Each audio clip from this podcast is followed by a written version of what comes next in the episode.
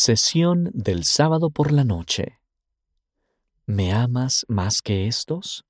Por el presidente M. Russell Ballard, presidente en funciones del Quórum de los Doce Apóstoles. En noviembre de 2019, mi amigo y yo visitamos la Tierra Santa. Al estar allí, repasamos y estudiamos las escrituras sobre la vida de Jesucristo. Una mañana nos detuvimos en la orilla noroeste del mar de Galilea, en un lugar que pudo haber sido donde Jesús encontró a sus discípulos después de su resurrección. Tras la resurrección de Jesús, tal como leemos en el capítulo 21 de Juan, Pedro y los otros discípulos pescaron toda la noche sin éxito. Por la mañana vieron a un hombre de pie en la orilla que les dijo que echaran la red al otro lado de la barca. Para su asombro, la red se llenó milagrosamente. De inmediato reconocieron que el hombre era el Señor y se apresuraron para ir a saludarlo. Mientras arrastraban la red a la orilla llena de, de peces, Jesús dijo, venid, comed. Juan informa que cuando hubieran comido, Jesús le dijo a Simón Pedro, Simón, hijo de Jonás, ¿me amas más que estos?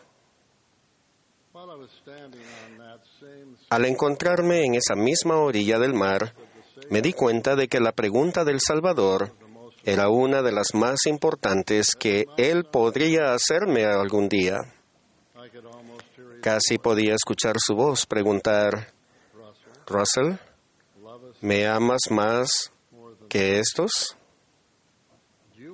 ¿Se preguntan a qué se refería Jesús cuando le preguntó a Pedro, ¿me amas más que estos? Al hacernos esa pregunta en nuestros días, el Señor puede estar preguntándonos cuán ocupados estamos y sobre las muchas influencias positivas y negativas que compiten por nuestra atención y tiempo. Puede estarnos preguntando a cada uno si lo amamos a Él más que a las cosas de este mundo. Esa puede ser una pregunta sobre lo que realmente valoramos en la vida, a quién seguimos y cómo vemos nuestra relación con la familia y los vecinos. O tal vez él pregunte qué es lo que realmente nos trae gozo y felicidad. ¿Nos traen las cosas de este mundo el gozo, la felicidad y la paz que el Salvador ofreció a sus discípulos y que nos ofrece a nosotros? Solo Él puede brindarnos verdadero gozo, felicidad y paz al amarlo y al seguir sus enseñanzas. ¿Cómo contestaríamos la pregunta, ¿me amas más que estos? Cuando descubramos un significado más completo a esa pregunta, podremos convertirnos en mejores miembros de la familia, vecinos, ciudadanos, miembros de la Iglesia e hijos e hijas de Dios. A mi edad, he asistido a muchos funerales. Estoy seguro de que muchos han notado lo que yo he notado. Al honrar la vida de un pariente o amigo fallecido, es raro que un orador hable sobre el tamaño de la casa de la persona, la cantidad de automóviles o los saldos de las cuentas bancarias. Usualmente no hablan de sus publicaciones en las redes sociales. En su mayoría se centran en las relaciones de su ser querido, su servicio a los demás, las lecciones y experiencias de su vida y su amor por Jesucristo. No me malinterpreten. No estoy diciendo que tener una linda casa o un lindo auto esté mal, o que usar las redes sociales sea malo. Lo que sí estoy diciendo es que al final esas cosas importan muy poco en comparación con amar al Salvador. Cuando lo amamos y lo seguimos, tenemos fe en Él. Nos arrepentimos, seguimos su ejemplo, somos bautizados y recibimos el Espíritu Santo. Perseveramos hasta el fin y permanecemos en la senda de los convenios. Perdonamos a familiares y vecinos al abandonar posibles rencores. Nos esforzamos con fervor por guardar los mandamientos de Dios y por ser obedientes. Hacemos convenios y los guardamos. Honramos a nuestros padres y madres. Dejamos de lado las influencias negativas del mundo. Nos preparamos para su segunda venida. En el Cristo viviente, el testimonio de los apóstoles, leemos, Algún día Jesús regresará a la tierra.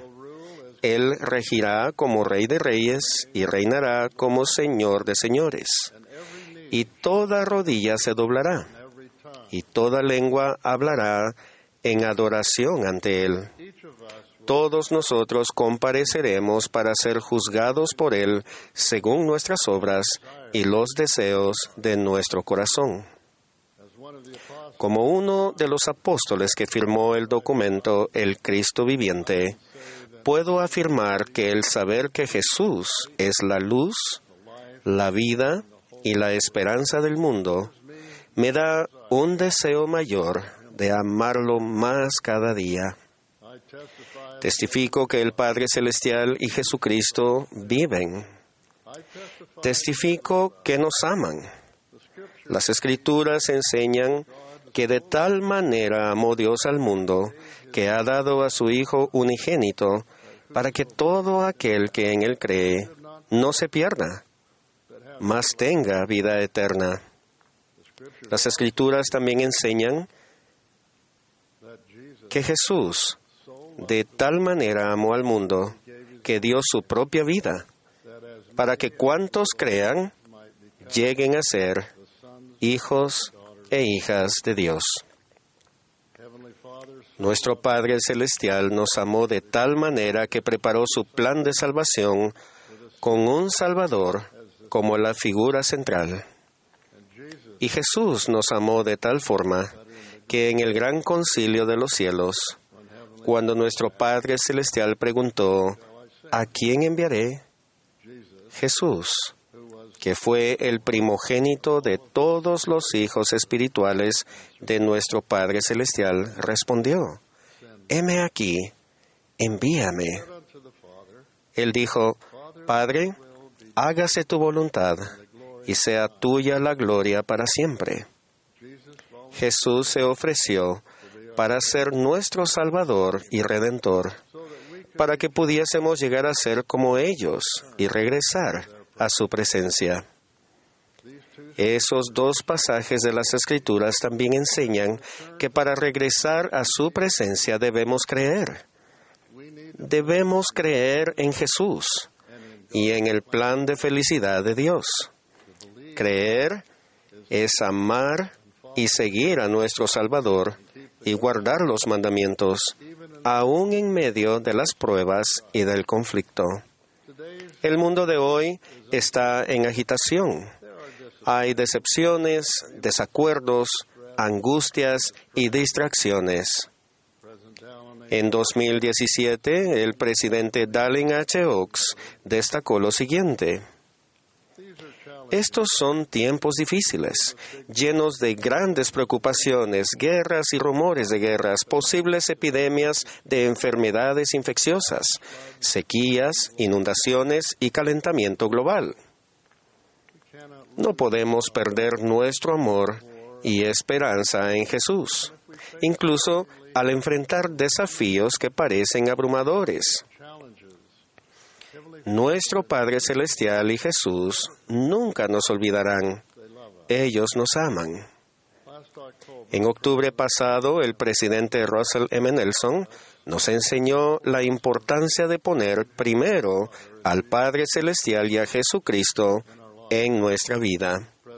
El presidente Nelson nos enseñó que un significado de la palabra Israel es que Dios prevalezca. Nos hizo a todos estas preguntas. ¿Estás dispuesto a dejar que Dios prevalezca en tu vida? ¿Estás dispuesto a permitir que Dios sea la influencia más importante en tu vida? ¿Permitirás que sus palabras, sus mandamientos y sus convenios influyan en lo que haces cada día? ¿Permitirás que su voz tenga prioridad sobre cualquier otra? ¿Estás dispuesto a permitir que todo lo que Él necesite que hagas tenga prioridad sobre cualquier otra ambición? ¿Estás dispuesto a que tu voluntad sea absorbida en la de Él? Siempre debemos recordar que nuestra verdadera felicidad depende de nuestra relación con Dios, con Jesucristo y con los unos con los otros. Una forma de demostrar nuestro amor es unirnos a familiares, amigos y vecinos para hacer algunas pequeñas cosas, para servirnos mejor unos a otros. Realicen cosas que hagan de este mundo un lugar mejor. ¿Qué cosas pueden hacer en su propia vida para demostrar que aman al Señor en primer lugar? Al centrarnos en amar a nuestro prójimo como Él los ama, comenzamos a amar verdaderamente a quienes nos rodean. Vuelvo a preguntar, ¿cómo responderían a la pregunta del Salvador? ¿Me amas más que estos? Al considerar esa pregunta como yo lo he hecho, ruego que respondan como lo hizo Pedro hace tanto tiempo. Sí, Señor, tú sabes que te amo. Y luego lo demuestren al amar y servir a Dios y a quienes lo rodean. Testifico que tenemos la bendición de tener el Evangelio de Jesucristo para guiarnos en la forma en que vivimos y nos tratamos unos a otros. En Él descubrimos que cada hija e hijo de Dios es muy precioso a su vista. Testifico que Jesucristo es nuestro amado Salvador. Él es el unigénito de Dios. Y doy ese testimonio con humildad en el nombre de Jesucristo. Amén.